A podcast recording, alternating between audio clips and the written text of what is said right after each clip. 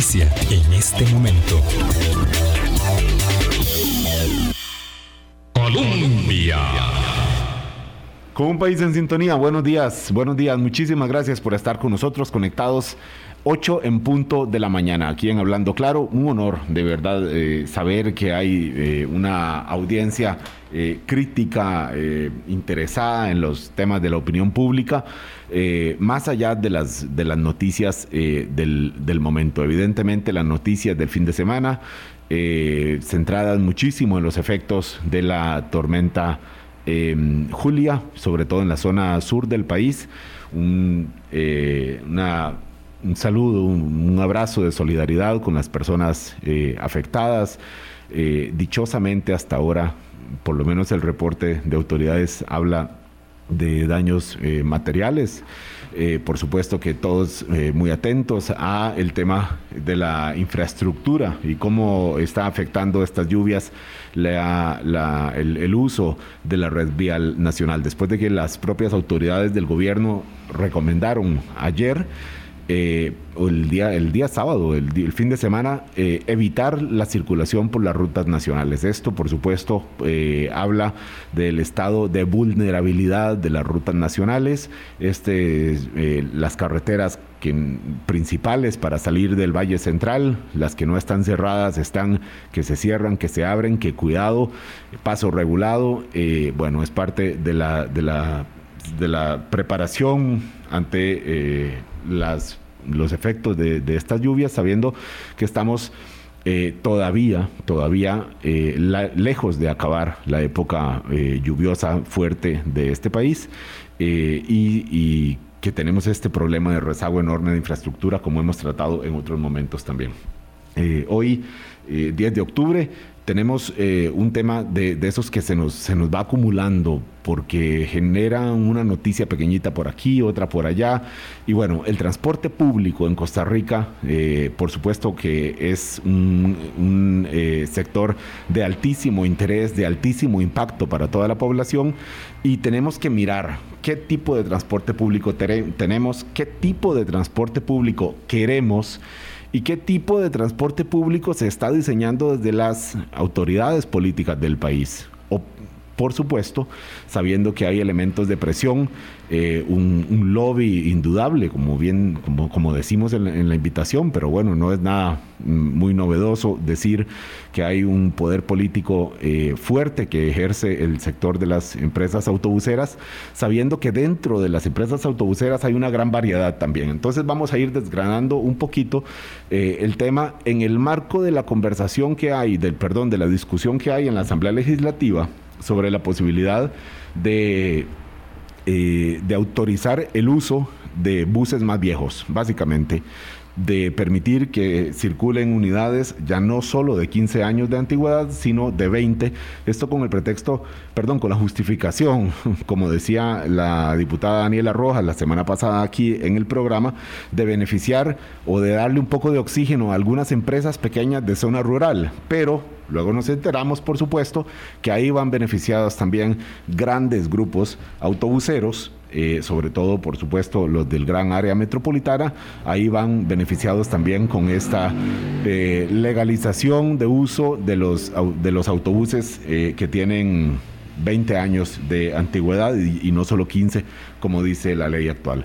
Dichosamente hay personas que estudian el tema del transporte público, que eh, inciden, que conocen y tres de ellas están hoy con nosotros. Eh, me alegra muchísimo saber que está Sebastián Urbina, ex viceministro de Transportes eh, de, hace, de hace ocho años ya. ¿Cómo pasa el tiempo, Sebastián? Buenos días, gracias por estar con nosotros. Buenos días y muchas gracias por recibirme. Andrés Formoso es colega, periodista, se, recién terminó su maestría en ciencias políticas y está estudiando, es un observador eh, de toda la vida, me parece, de, los transportes, de, los sistemas de, movilidad, y está estudiando el peso del poder político que tiene eh, las, las, empresas autobuseras eh, sobre, sobre las decisiones de política pública que se centran muchísimo en el Consejo de Transporte Público. Buenos días, Andrés, también. Buenos días Álvaro, eh, buenos días Sebastián, mucho gusto estar aquí. Y Andrea Sangil, que no está con nosotros presencialmente aquí en cabina de Radio Colombia, pero que sí está conectada vía Zoom. Andrea Sangil es ingeniera, experta en movilidad, es activista además eh, y, conocedora con, con mucho contexto también de la situación del transporte público, de todo de, lo que tenemos y de lo que deberíamos tener si miramos también la situación eh, o, los sistemas de movilidad que tienen en otros países. Buenos días, Andrea. Muy buenos días, un gusto estar aquí con ustedes. Eh, muchísimas gracias. De verdad que, quisiera hacer una conversación un poquito dinámica, sabiendo que son tres invitados y cada uno lo mira desde sus experiencias con, con este tema. Eh, don Sebastián Urbina fue viceministro de Transportes, decíamos, hasta que dejó de serlo, por supuesto. ¿Por qué dejó de serlo? Por un, conflicto político en donde eh, había incidencia de, em, empresas del sector eh, de transporte público.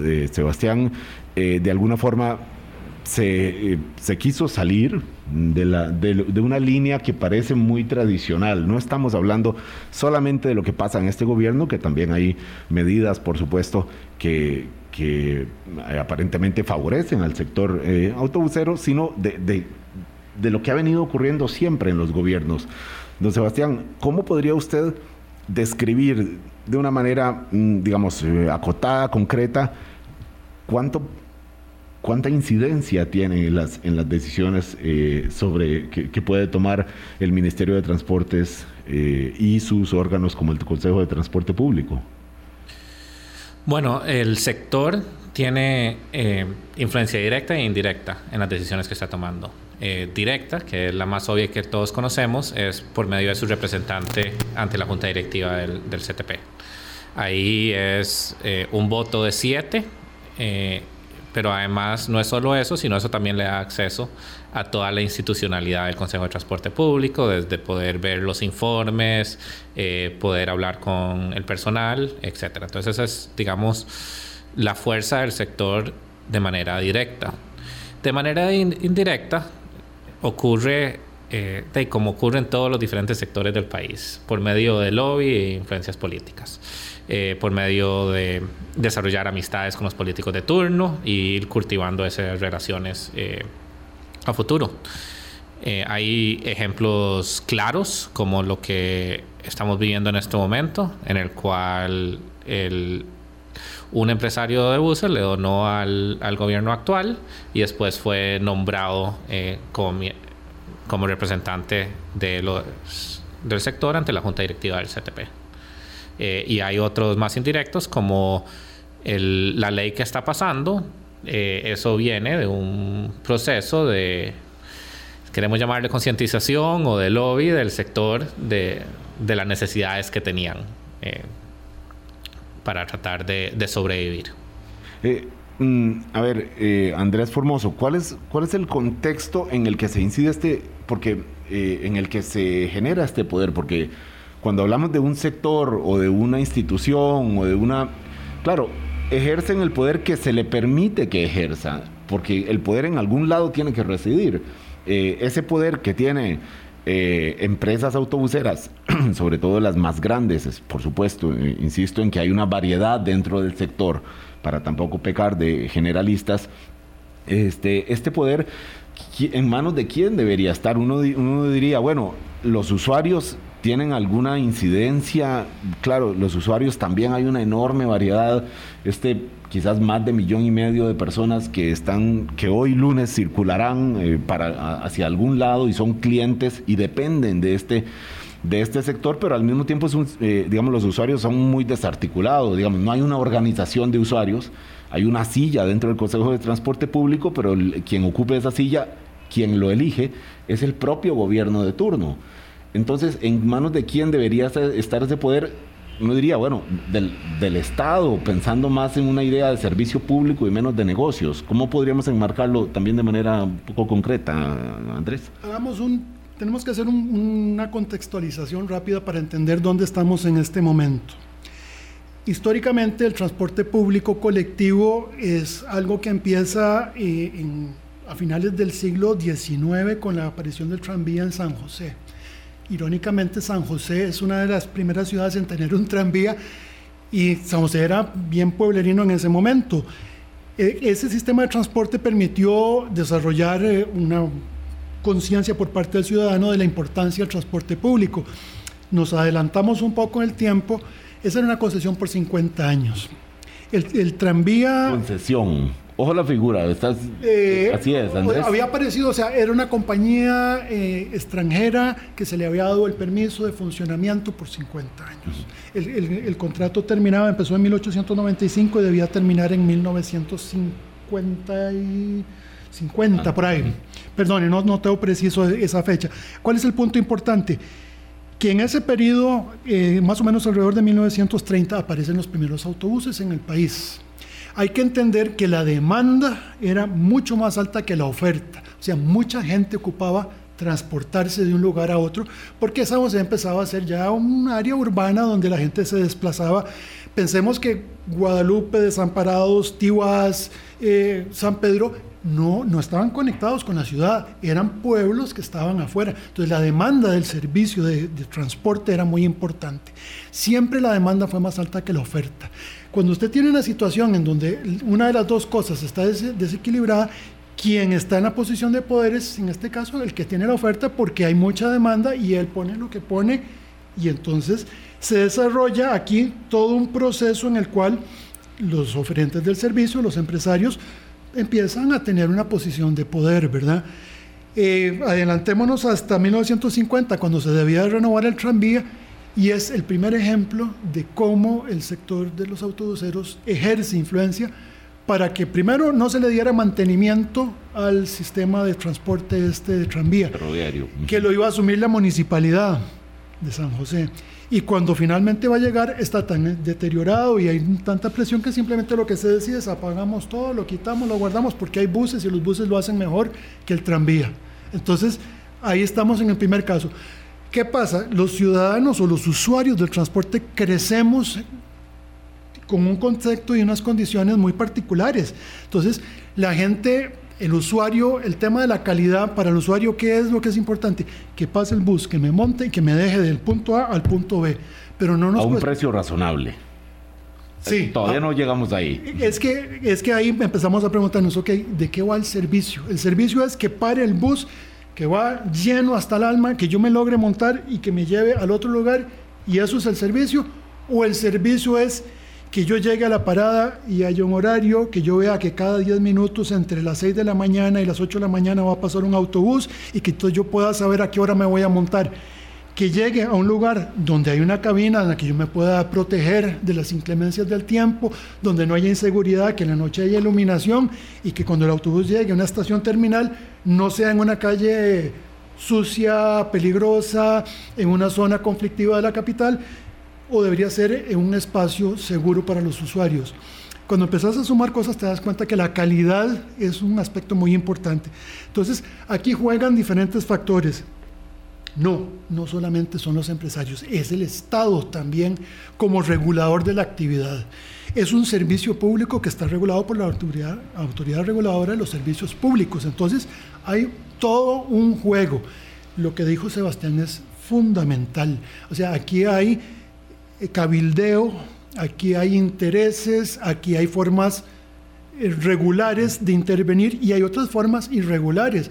Pensemos qué pasó la última vez cuando fueron 50 autobuses y los parquearon al frente de Arecepa, ahí en Guachipelín de Escazú. ¿Se acuerdan de- de lo que ha sucedido? No una, sino varias veces. Eso es capacidad de ejercer presión. Eso es poder. Y eso es lo que hacen los prestatarios de un servicio público que tienen la sartén por el mango. Le agradezco a Andrés Formoso que haga esta, este recuento histórico de cómo se fue gestando un modelo de negocio, porque ahí está el, punto. Claro, cuando hablamos de transporte público, ¿qué es? ¿Son negocios o es servicio público? O las dos cosas, ¿en cuánta proporción?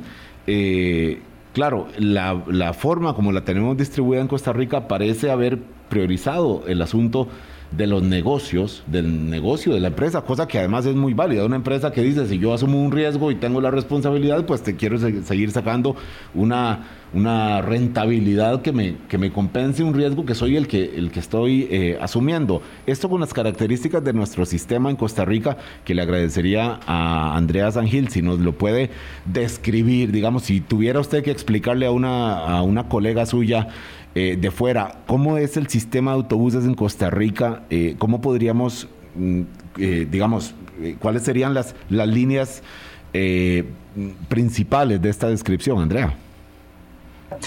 creo que algo que hay que que es muy importante entender es que el sistema en Costa Rica es un sistema a costo.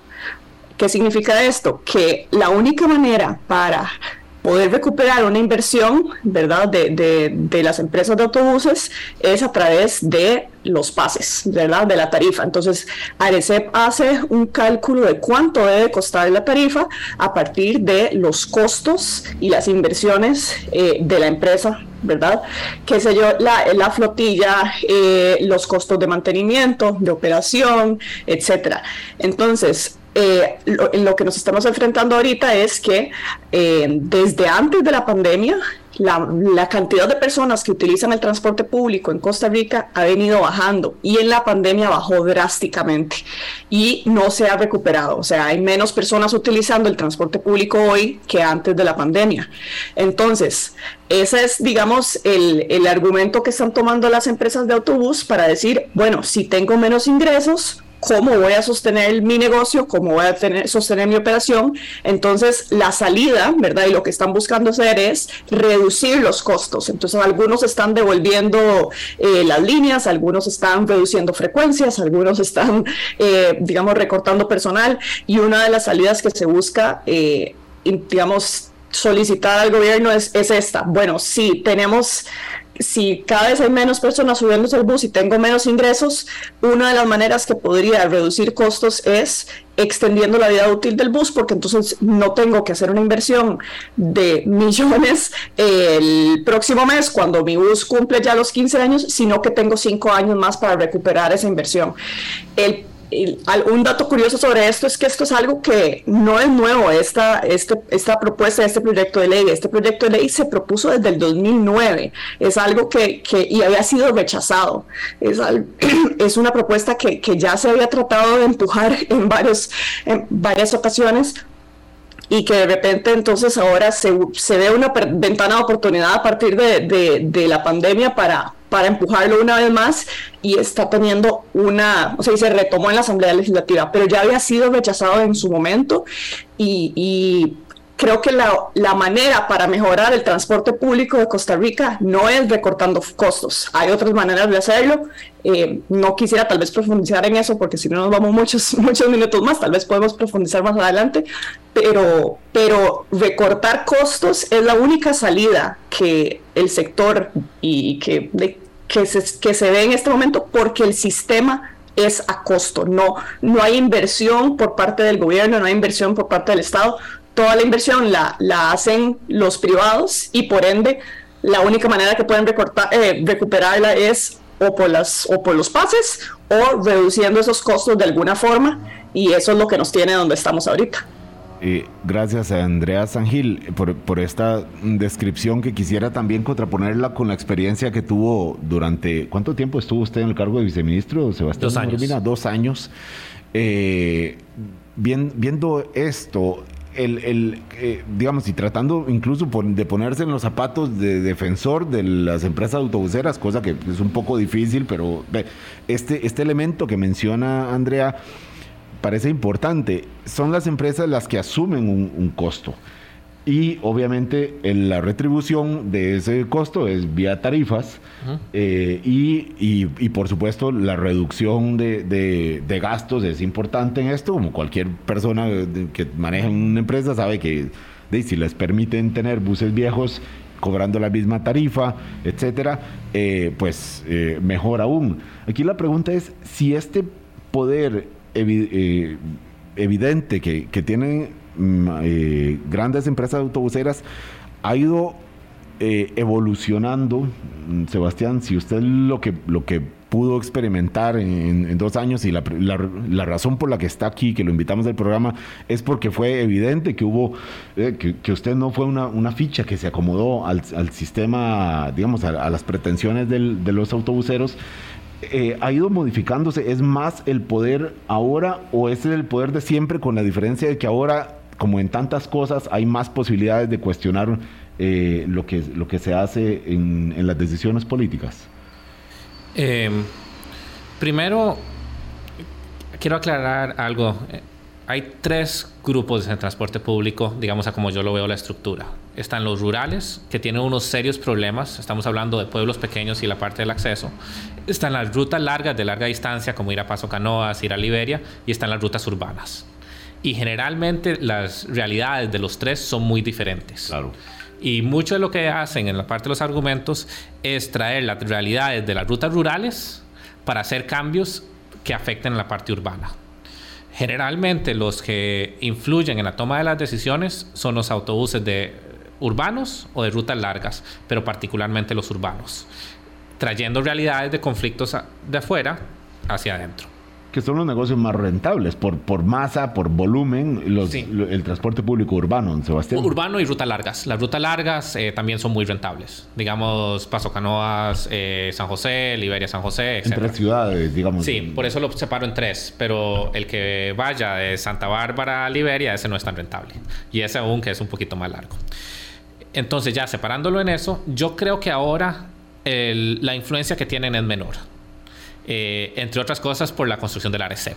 Según me cuentan, porque yo no, era, eh, no conocía, hubo un momento que las tarifas las definía el ministro y era simplemente porque llegaban a llegar a pedirle, hey, por favor, súbame la tarifa porque no estoy dando y así la terminan subiendo. Eh, entonces, en ese sentido, sí hay un mayor control. el nivel de influencia que pueden llegar a tener es más reducido en este momento de lo que ha sido históricamente. También otra cosa de entender de esto de pasar de 15 años a 20 años es que esos buses ya los pagaron los usuarios. Eh, ya la inversión que se realizó se recuperó por medio de tarifa. Eh, los cinco años adicionales ya es simplemente un proceso para aumentar la utilidad, que si bien es cierto hay ciertos problemas, pero no es eh, recuperación de que digamos que no tengo la plata del bus este que necesito poder llevarlo. De acuerdo con tarifa, obviamente hay fluctuaciones en la parte de demanda. Para mí el problema fundamental es un problema de incentivos. ¿Un problema de? De incentivos.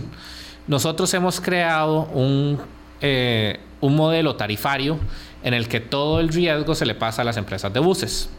Eh, y no consideramos las tarifas como eh, fondos públicos porque se los pagan directamente y simplemente los recuperan. Entonces ahí nosotros hemos, nos hemos separado y hemos permitido que esa relación sea manejada simplemente entre las personas y las empresas de buses por medio del sistema tarifario. Pero uno puede modificarlo y pagarles por kilómetro recorrido y entonces eliminar esos incentivos que están teniendo y entonces hay una garantía de parte del Estado de cuáles son los ingresos que están teniendo. Entonces el Estado asumiendo la parte del riesgo y eso entonces empieza a eliminar muchísimos de los problemas que estamos eh, discutiendo en esto porque de se me bajó la demanda, se me subió todo, esa responsabilidad se le pasa a la parte del Estado. Porque yo creo, primero creo fundamentalmente en la parte de incentivos, pero cuando nosotros creamos una concesión o un sistema de, en el que las empresas dependen exclusivamente de un permiso, estamos hablando de 600 millones de dólares, eh, bueno, eso fue tal vez hace un par de años con la baja demanda puede haber cambiado, pero más o menos, de plata en efectivo que se reparten empresas exclusivamente por un acuerdo de una junta directiva en el que la fiscalización es muy poca. No, de ellos forman parte, tienen... Pero aunque no formaran parte, digamos que, que, se eliminara, seguimos manteniendo este tipo de, problemas, porque como hablaba por el principio, hay el directo y el indirecto, entonces se mantendría la parte indirecta. Eh, eso genera una tensión porque su supervivencia depende de su influencia política. Y eso es muy, muy claro en muchos ejemplos en el que una línea se le asigna a, otro, a otra empresa. Eh, lo que pasó hace 20 años cuando eh, se quitó Santana. Eh, y se le traspasó a Tapachula, eso fue directamente por influencia política. Entonces, cuando el entorno del negocio es tan, tan, tan dependiente de su influencia política, es muy difícil que se podamos construir una estructura porque como dicen, para eh, se me acuerdo cómo es el dicho, para ellos es un tema de supervivencia. Para los regulados es un tema de interés y supervivencia siempre mata interés en términos de esfuerzo y, y de fuerza en lo que se está haciendo. Entonces, mientras no logremos cambiar ese tipo de, de incentivos y esa relación, mantendremos este tipo de sistema donde ese nivel de influencia va a ser sumamente eh, presente en cualquier tipo de decisión que se Estamos hablando de entonces, sí, un, un, problema, digamos, de poder fáctico, pero además de diseño del sistema, Andrés Formoso. O sea, la forma en como, como hicimos el dibujo del sector eh, eh, tiene un problema de es el problema de origen. Es un problema de origen. Y ah, por ahí van los tiros.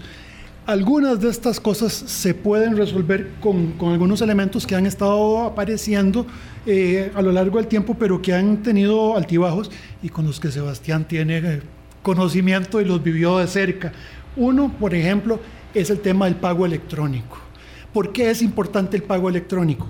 Porque el pago electrónico va a acabar con todas las sombras que ha habido ahora Entendamos una cosa, cuando los empresarios dicen que quieren que les ajusten la tarifa, ellos van con los datos que ellos recolectaron y que nadie controló y le dicen a Arecep, mire, es que yo monté 250 mil viejos y eh, los datos son estos y a partir de estas cifras yo ocupo un aumento. Pero ¿cómo comprobamos nosotros que eran 250 mil los usuarios del transporte? No hay cómo controlarlo.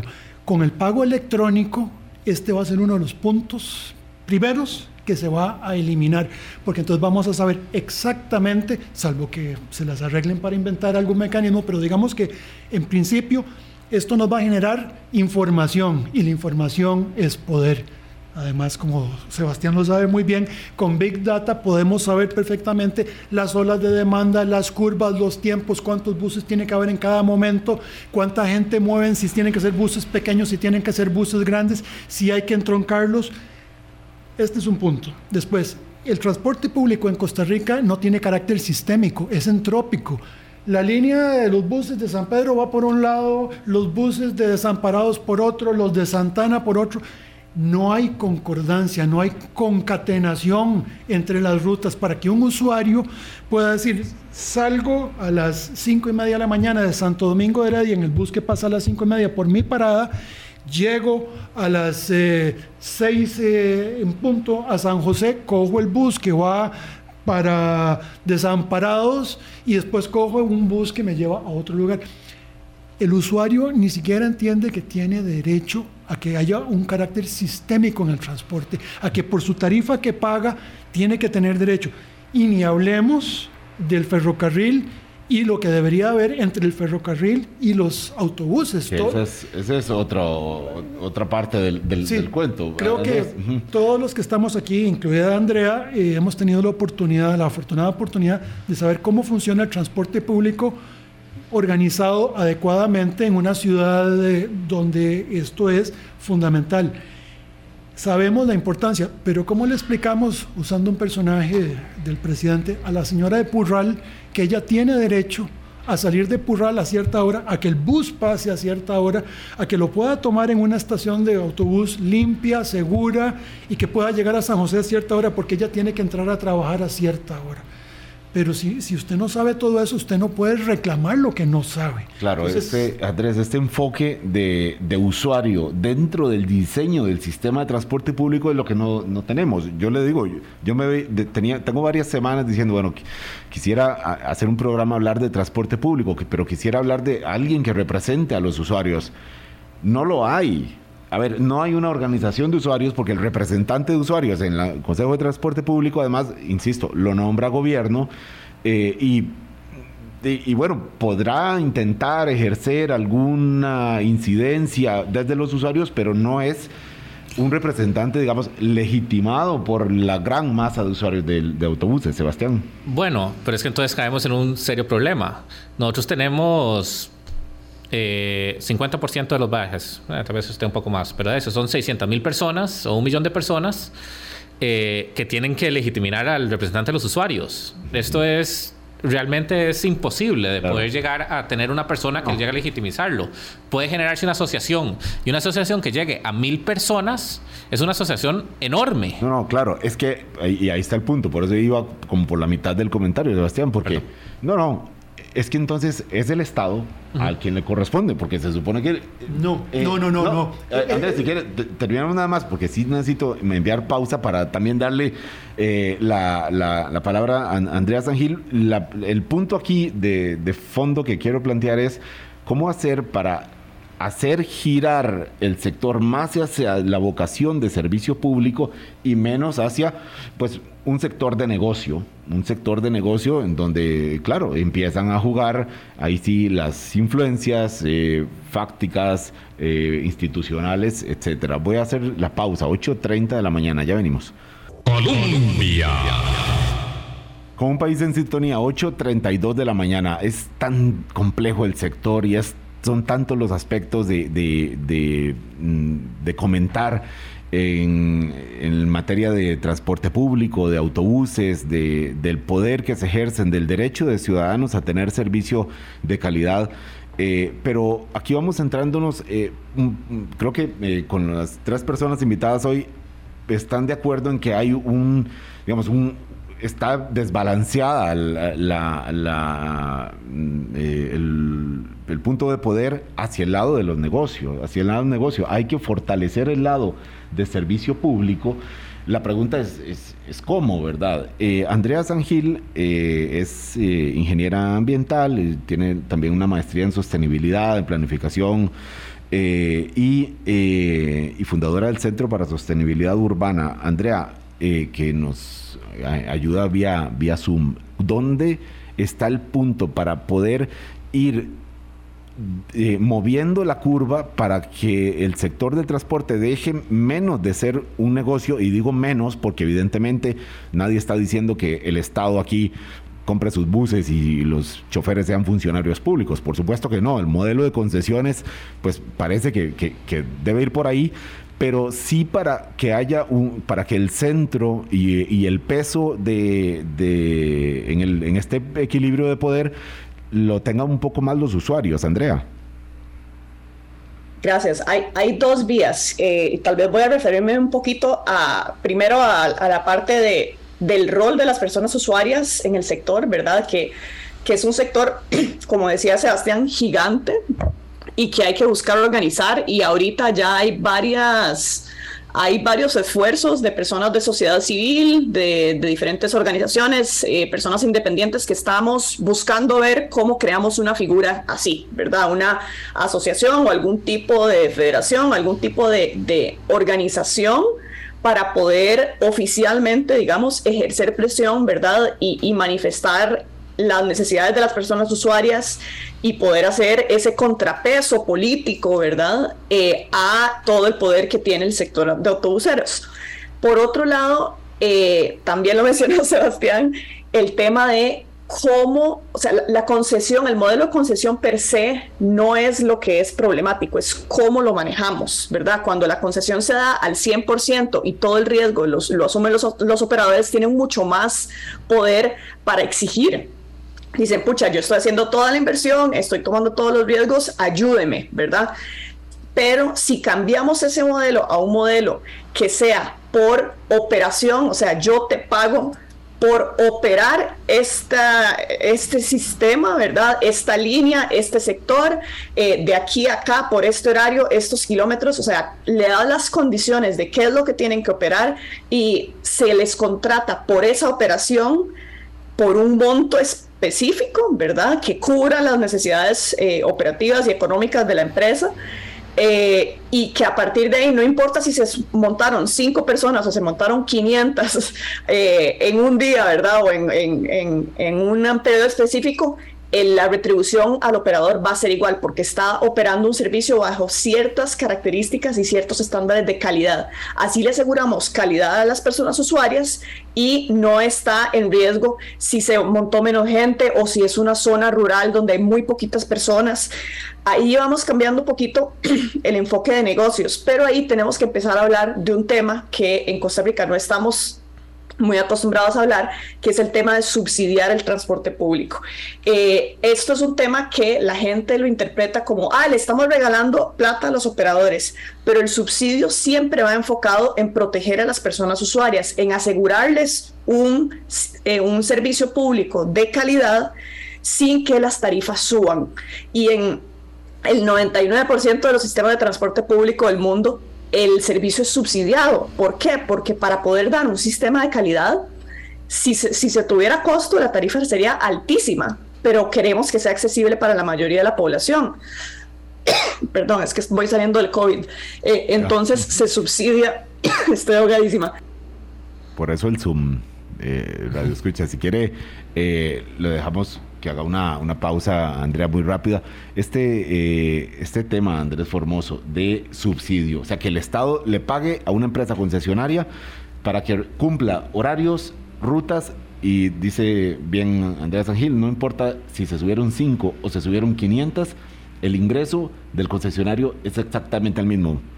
Sí, e, esta es una figura que, con la que yo me identifico también. A mí me parece, a ver, no estamos inventando el agua tibia. Esto está resuelto hace muchísimo tiempo en muchísimas partes anteriormente. Pero, perdón, Andrés, cuando decís muchísimas partes, estamos hablando de los países súper desarrollados o estamos hablando de realidades un poco más cercanas a la nuestra. Bueno, tipo México, tipo Colombia. Bogotá, el Transmilenio se funciona así. Sí, sí, sí. Eh, en realidad, el Transmilenio parece que es una empresa pública, pero fundamentalmente lo que hace es subsidiar las diferentes, perdón, subcontratar las diferentes rutas y se le paga por eh, kilómetro no importa si va hasta el tope la unidad o si no va nadie ese día. Exactamente. Es que ahí es donde entra la parte del pago electrónico. Cuando vos empezás a generar datos claro. y tenés una información real, es muy fácil saber cuáles son los roles y cuáles son las rutas y, entonces ya no es un tema de que eh, te dicen estos son los movimientos, vos tenés datos generados que te permiten decir, ok, la ruta tal tiene que tener un ciclo o una cadencia tal y entonces en función de eso vos podés montar el cálculo de la tarifa y cómo lo distribuís y podés generar un montón de cosas. Yo lo llevaría a un, a un punto más allá. Yo buscaría los mecanismos para poder hacer el transporte público gratis. Eh, con todo lo gratis, gratis, no hay nada, Sebastián, sabiendo que no hay nada. No, no, que lo paga el Estado. completamente subsidiado. Subsidiado al 100%. Subsidiado al 100%, que los usuarios no tengan que pagar una tarifa. Sí. Sí, se va por el tema todas las implicaciones que tiene. las externalidades positivas. sí, es que son enormes. por externalidades. No es solo de externalidades positivas. Es que también eh, para muchas familias pobres, y perdón, no tengo los datos eh, actualizados porque es cálculo difícil, pero puede representar 30% de sus ingresos puede ser en transporte. Entonces, a la hora de eliminar la tarifa, estamos eh, ayudando a un montón, un sector de la población sumamente pobre a tener más ingresos directos. Y esto sin hablar las externalidades de aumentar la demanda, que hace el sistema más eficiente, disminución de emisiones, disminución de utilización de carro, etc. Pero el impacto, solo viéndolo de tema de combate de pobreza, es significativo. Claro, es que lo que pasa cuando hay un enfoque de servicio público, porque se articula con otros servicios públicos, para ellos es muy importante, por supuesto, saber exactamente cuál es la demanda eh, de los sectores, dónde están los pueblos, qué tipo de, transporte se eh, eh, están demandando los hogares para que el Estado diga, bueno, ofrezco esto, le interesa o no, le pago y no importa si pasó eventualmente una pandemia si, si se cae la demanda o si de repente se le llenó la unidad por, por X motivo, eh, el, pago es el mismo pensando siempre en una idea de, transporte público, pero de perdón, de servicio público. Pero claro, la cantidad de peros que puede haber en el camino, eh, hay una cosa cultural en un país. Claro, pero, hay, que agregarle una cosa más, Álvaro. Nosotros no queremos solo el transporte público para los sectores populares. Por supuesto, para eso es fundamental. Digo el modelo carrocéntrico. ¿Verdad? Nosotros ocupamos bajar de los carros a un montón de señores y señoras que tienen carros que valen 40 mil dólares y más y que no están dispuestos a tomar un autobús porque son sucios, porque son inseguros, porque son impuntuales, porque son incómodos. ¿Cómo han hecho otras sociedades para deshacerse de los carros. Pensemos en, sí, hay que pensar para arriba, no veamos para abajo, sino veamos para arriba. ¿Cómo ha hecho Holanda? ¿Cómo ha hecho Suecia? ¿Cómo ha hecho Francia? ¿Cómo ha hecho, no sé, N cantidad de, de países en donde se ha logrado que los dueños de los vehículos se bajen de los vehículos? Premios y castigos también, ¿verdad? Si, por ejemplo, vos le decís a la gente, Londres, usted no puede entrar con el carro que contamina con, de combustión interna en un radio de tantos kilómetros del centro de la ciudad. Y si entra hay un castigo. Entonces usted obliga a la gente o a pasarse Claro, a un carro eléctrico Hay un castigo, o, o hay un usar castigo, pero, pero miren, le ofrezco este sistema de transporte público. claro, que es, que es el, el Eh, problema que tenemos acá y que obliga a muchas familias a tener vehículo o incluso a tener dos vehículos por, por las que era lo que sucedía problemas. o que sucede en México, en el DF mucho. La gente que tiene plata para cambiarse el pico y placa, entonces lo que hacían es que tenían dos carros, ¿verdad? Uno con placa par y otro con placa Bueno, par. eh, incluso acá. Para lograr eso, esencialmente necesitamos un sistema que, se, que sea cuestión de tiempo. Que sea más rápido llegar en bus o en transporte público que en carro. Y eso no es solo un tema de comodidad, sino es un tema de diseño. Eh, nosotros tenemos un diseño que viene desde hace muchísimo tiempo con una megaterminal abierta, si queremos verlo así, o punto de intercambio que es el centro de San José. Eh, con, estamos ahora hablando, digamos, del área metropolitana de San José, ya saliendo los, digamos, problemas de, de temas rurales. Pero es pensar de una ruta de, por ejemplo, de Pavas, de llegar de Pavas a las fuentes de trabajo en multiplaza, digamos que sea en la parte de servicios, requiere no solo dos buses, sino de llegar a San José y después volver a coger otro en la sabana para poder llegar a subir. Porque no hay ninguno que haga esa conexión de, ese- de esa forma. Hay intentos que se hicieron con las interlíneas, pero es una, na- la, la parte de la demanda no es solo por un tema de, de saber quiénes están, digamos, en parte del pago electrónico, sino saber cuáles son los viajes que estén realizando para poder rediseñar el sistema para que obedezca las necesidades de viajes y bajar lo que para mí es una de las métricas más importantes, que es el tiempo de viaje. El tiempo de Tal viaje. En el momento que nosotros Perdón. vamos- Adelante, Andrea, perdón. Perdón que te interrumpa, Sebastián, que creo que tal vez hay que hacer una acotación importante, que es que lamentablemente la propuesta de sectorización no termina de integrar eh, los diferentes sectores. O sea, se, se- se hace una propuesta de integrar las líneas que vienen de afuera a sectores en particular, pero no terminamos de conectar en el centro eh, y eso es esencial porque lo que hemos visto en diferentes estudios es que el tiempo de traslado se duplica por lo menos en, en la GAM. ¿Por qué? Porque las personas tienen que ir, que si vienen, qué sé yo, de San Pedro y quieren ir, quieren ir a Escazú, necesitan ir a Escazú, tienen que caminar, ¿verdad? Porque las paradas no están integradas, no hay una terminal eh, y eso es algo en lo que vamos a requerir inversión. Entonces, todo esto nos lleva a empezar a cambiar, ¿verdad? Y ajustar presupuestos y que el gobierno empiece a invertir eh, en infraestructura y en rediseño del sistema porque así como está, no está integrado y, esto no es algo que los operadores van a invertir. Se les pidió en algún momento que hicieran terminales y claro, cada uno hizo su terminal donde les servía a ellos, pero no donde les sirva a las personas usuarias. Y ese es el cambio de enfoque que tenemos que hacer y ese lo tiene que asegurar el gobierno, digamos, el sector público. Claro, o, eh, cambio de enfoque, aquí está el punto. Los cambios no ocurren solos, hay que forzarlos, hay que promoverlos. ¿Quién tiene en este momento, en estas, digamos, tendencias de dinámicas también, donde las cosas van cambiando, porque además la pandemia, eh, hay que todavía entender qué efectos adicionales eh, tuvo en, en la demanda del transporte público, todavía estamos eh, en ello, y quién puede entonces promover estos cambios, eh, promover, pero cambios, mm, digamos, no una discusión, porque la discusión de sectorización, de pago electrónico, eh, o sea, la, llevamos por muchos años y, y- y no pasa nada. Vamos a hacer una pausa, son las 8.45 y estamos hablando de transporte público. Venimos. Colombia. Con un país en sintonía, eh, está Andrea Sangil con nosotros, eh, conectada vía Zoom. Andrea, en unos dos minutos tal vez, ¿desde dónde deben nacer estos cambios en estas direcciones, sabiendo que no son sencillos, que no son inmediatos, pero que hay que empezar a, forzarlos más allá de la mera discusión y decimos, no, son temas que hay que discutir, pues discutiendo llevamos décadas. Eh, ¿cómo, ¿Cómo hacer para que em- empiecen de verdad a, verse pasos en, las direcciones del, de cambio del sistema de transporte público? Eh, yo creo que hay que trabajar a diferentes niveles y esto es algo que nos cuesta a veces entender cuando hablamos de soluciones, ¿verdad? Porque se, se entra en una trampa de, es que si hacemos esto, no estás haciendo esto o no vas a hacer esto. Hay que hacer muchas cosas a la vez, algunas medidas para el corto plazo, algunas medidas para el largo plazo.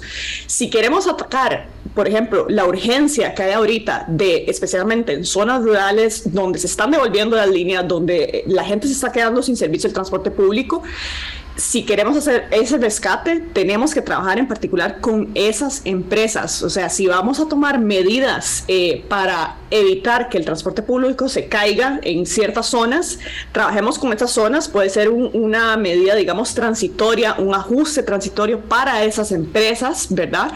Eh, que no sea para todas parejas, que no sea para siempre, sino algo que considere la, la situación de emergencia, ¿verdad? Pero pensando más hacia largo plazo, si las diputaciones se quieren involucrar en este cambio, bienvenido sea y es esencial, por ejemplo, actualizar la ley de transporte público, porque la ley de transporte público es la que establece el modelo de operación, ¿verdad? Establece cómo son las concesiones, por cuánto tiempo, bajo qué condiciones. Eso es, esencial, empezar a transformar esta ley para que pueda facilitar, ¿verdad? El poder eh, hacer, hacer, todas estas innovaciones, estos cambios que estamos mencionando. Por otro lado, también eh, hay que actualizar y, cambiar la manera en que estamos invirtiendo.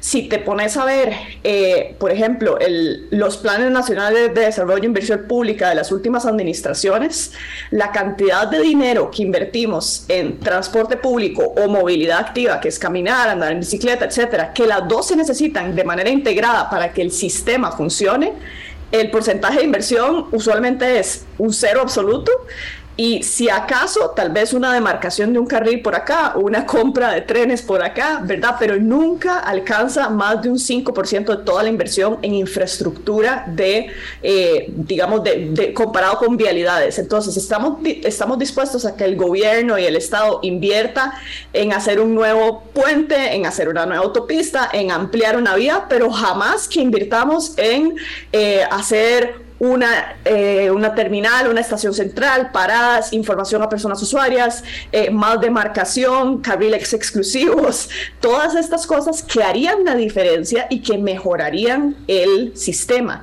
Hay, hay eh, gobiernos y hay, hay países que han decidido decir, voy a hacer una pausa, por ejemplo, en la inversión en nuevas vías o en ampliaciones, voy a darle mantenimiento, por supuesto, al sistema que tengo y voy a reasignar presupuesto o por lo menos asegurar un porcentaje para invertir en transporte público, para invertir en aceras, para invertir en ciclovías. Y eso es lo que verdaderamente transforma. O sea, sin, sin asegurar esa inversión, no hay manera de que se transforme, más si tenemos un sistema en el que los únicos cambios los hacen los operadores y que luego los trasladan a la tarifa. Así no vamos a transformar el sistema, no hay manera de que se pueda hacer así. Claro. Y por y, Andrea, para, para darle también un par de minutos de cierre a Sebastián Urbina. ¿Desde dónde deben venir esos cambios? En estos apuntes que hace eh, Andrea de, también de salirnos de esta cultura carrocéntrica e invertir en infraestructura que no sea solamente para andar circulando con carros particulares. Sí, yo concuerdo, hay que hacer una priorización de inversión en transporte público, pero la acción inmediata que se puede hacer, que requiere inversión mínima, es en información. Eh, nosotros tenemos una penetración de celulares enorme que básicamente nos persiguen por donde es que nos estamos movilizando. Eh, esa información está capturada por las tres telecomunicadoras y esa información nos permitiría poder saber cómo se está desplazando la gente y de dónde a dónde. Esa información nos permitiría poder hacer un rediseño del sistema, poder hacer una estimación de demanda. Podemos comparar, bueno, la gente se está moviendo de Desamparados a Escazú. ¿Cuánta gente se movió en el 2019? ¿Cuánta gente se movió en el 2020? ¿Cuánta gente se movió en el 2021? ¿Cuánta gente se movió en el 2022? Y poder hacer una estimación de demanda de cómo es que se ha estado comportando. ¿Tiene las capacidades para eso el Ministerio de Transportes? Para hacer ese análisis, no pero la UCR sí la tiene. En un momento yo estuve trabajando con la UCR y la Escuela de, de Matemática, con dos matemáticos, para poder realizar ese análisis. Eh, el ICE tiene la parte de la información para poder hacerse. La generación de esa matriz de origen y destino, una vez generada, puede pasarse al Ministerio y al CTP para que ellos puedan rediseñar las rutas. La capacidad instalada existe en el país, existe en el sector público amplio. Lo que hay es una limitación de acceso a esa información de que ni el ICE la ha querido dar, ni SUTEL ha querido llegar a involucrarse, en parte porque considero de que no es el entorno de negocios de ellos y no están entendiendo el impacto que podría tener en la sociedad si nosotros tenemos la información para poder hacer un rediseño eficiente del transporte público. Y con ese rediseño podemos iniciar el proceso de cambio de cultura conforme a las inversiones que van a tomar más tiempo, conforme todo. Pero ya teniendo rutas que cumplen las necesidades de los usuarios, que puede hacerse de manera rápida, es un impacto significativo en la calidad de vida de todos. Andrés Formoso. Eh, coincido con los puntos que han planteado tanto Sebastián como Andrea. Eh, es interesante saber que ya varias rutas de bus en el país tienen sus buses georreferenciados. O sea, los empresarios hace rato saben qué pasa con sus buses y cómo se mueven, cuánto tiempo están en cada parada, etc. Para efectos de seguridad, de eso. ¿Mm? Usted usa la información para lo que usted considere pertinente, pero usted puede calcular cuánto le cuesta el diésel, usted le puede calcular un montón de las llantas, eh, o sea, usted puede tener un perfil de sus costos mucho más claro cuando usted tiene sus vehículos georreferenciados. La información es poder. Lo que está planteando Sebastián es muy importante, pero también hay que pensar que la gente reacciona a las diferentes situaciones bajo, bajo argumentos que nosotros no tenemos control y esa es una parte que es muy difícil de medir. Yo les comentaba extra micrófono hace un momento que los empresarios de autobús han reclamado que ha habido una caída importante en la demanda del servicio en los últimos años. Ellos lo atribuían a la competencia de los taxistas piratas, al transporte ilegal, etcétera, etcétera. Y yo en algún momento sostuve en intercambio de opiniones con algunos de ellos y yo lo que les decía, miren, a ustedes se les cayó la demanda porque el servicio es malo, porque la calidad no está medida, porque en las dos últimas concesiones no se midió la calidad y no se le preguntó a la gente si estaba contenta o no estaba contenta con esto.